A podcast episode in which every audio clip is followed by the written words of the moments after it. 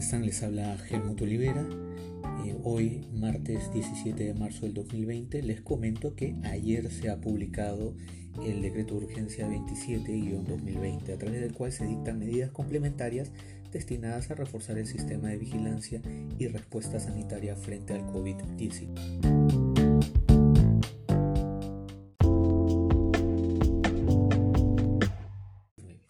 Esta norma lo que busca en el fondo es concretar lo que ya ha venido anunciando el presidente de la República, que es otorgar un monto de 380 soles a favor de la población vulnerable, la población menos favorecida y que se ve impactada por la cuarentena al no tener ingresos suficientes para solventar los productos de primera necesidad. Es por eso que este decreto de urgencia establece este monto de 380 soles a favor de hogares, no de personas, sino de hogares en condición de pobreza o pobreza extrema y esta calificación de hogares en pobreza o pobreza extrema se va a hacer conforme a lo establecido en el sistema de focalización de hogares. Es decir, esto ya está eh, contenido en un insumo importante que es este sistema que les acabo de mencionar. ¿no? Y para esto también se va a aprobar un padrón en los siguientes dos días calendarios.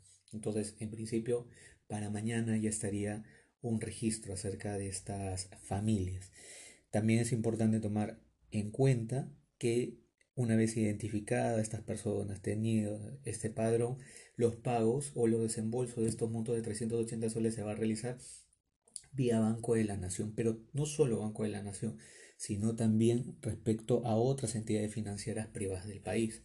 Por eso, mucha atención a esto, porque cuando simplemente se realice el desembolso de estos montos, es altamente probable que los bancos estén repletos, los espacios físicos estén colapsando. Por eso es importante tomar las precauciones del caso aquellos que no eh, tienen que realizar gestiones urgentes em, en los siguientes días,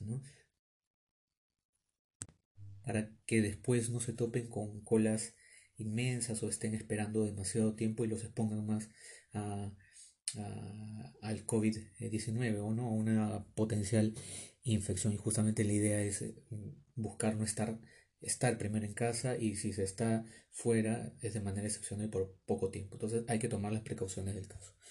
Em, también se habla en, en, la norma de que el programa Juntos va a ser también un programa que va a permitir canalizar también el desembolso de, estos, de, estos, de este subsidio ¿no? de, eh, de 380 soles. También em, la norma establece la existencia de una plataforma que se va a gestionar junto con la Oficina Nacional de Procesos Electorales y esta plataforma va a permitir eh, tener una interacción entre el Estado y la población favorecida. ¿no? Se va a poder acceder y saber em, entre otras cosas, quiénes son las personas que están dentro del, padrón y el estado del, desembolso, por lo que se entiende de la norma. Em,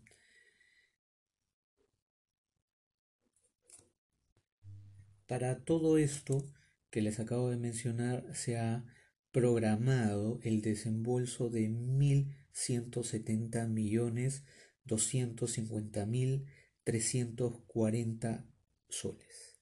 Entonces hablamos de más de 1.170 millones de soles para concretar el desembolso de 380 soles para los hogares en condición de pobreza o pobreza extrema. Y justamente se, se menciona también que la transferencia y la ejecución del mismo se realizaría en cinco días calendarios a partir de la vigencia del decreto de urgencia. Entonces, si hablamos, digamos, hoy día viene a ser el primer día calendario, si estábamos martes, posiblemente el sábado ya se esté realizando el desembolso de estos 380 soles. Entonces, para este día, a partir del sábado y en adelante, va a haber eh, una gran concurrencia por parte de la población. ¿no? Em, también se establecen medidas respecto a los cajeros corresponsales, ¿no? para darle facilidad y eh, por medio de estos cajeros corresponsales también la población vulnerable pueda eh, recoger este subsidio de 380 soles. Y también se establecen medidas complementarias como hasta cuándo podrían recoger este monto. Recordemos que la emergencia sanitaria es de 90 días y la norma establece que el recojo de este monto va a ser hasta 30 días calendario posterior al vencimiento de la emergencia monetaria. Luego de este periodo, es decir, 30 días después de estos 90 días calendario, es decir, en 120 días luego de la declaratoria de emergencia, hasta ese punto se podría recoger el monto. Si no se recoge, automáticamente se entiende de que no ha habido necesidad y por ello el monto regresa al erario público. Por eso, eh, al menos esta, estas gestiones estarían eh, demorando una cantidad de tiempo de 120 días calendario. Bueno, eso son las principales precisiones de esta nueva norma y em, les estaré informando. Eso sería todo por el momento. Un fuerte abrazo.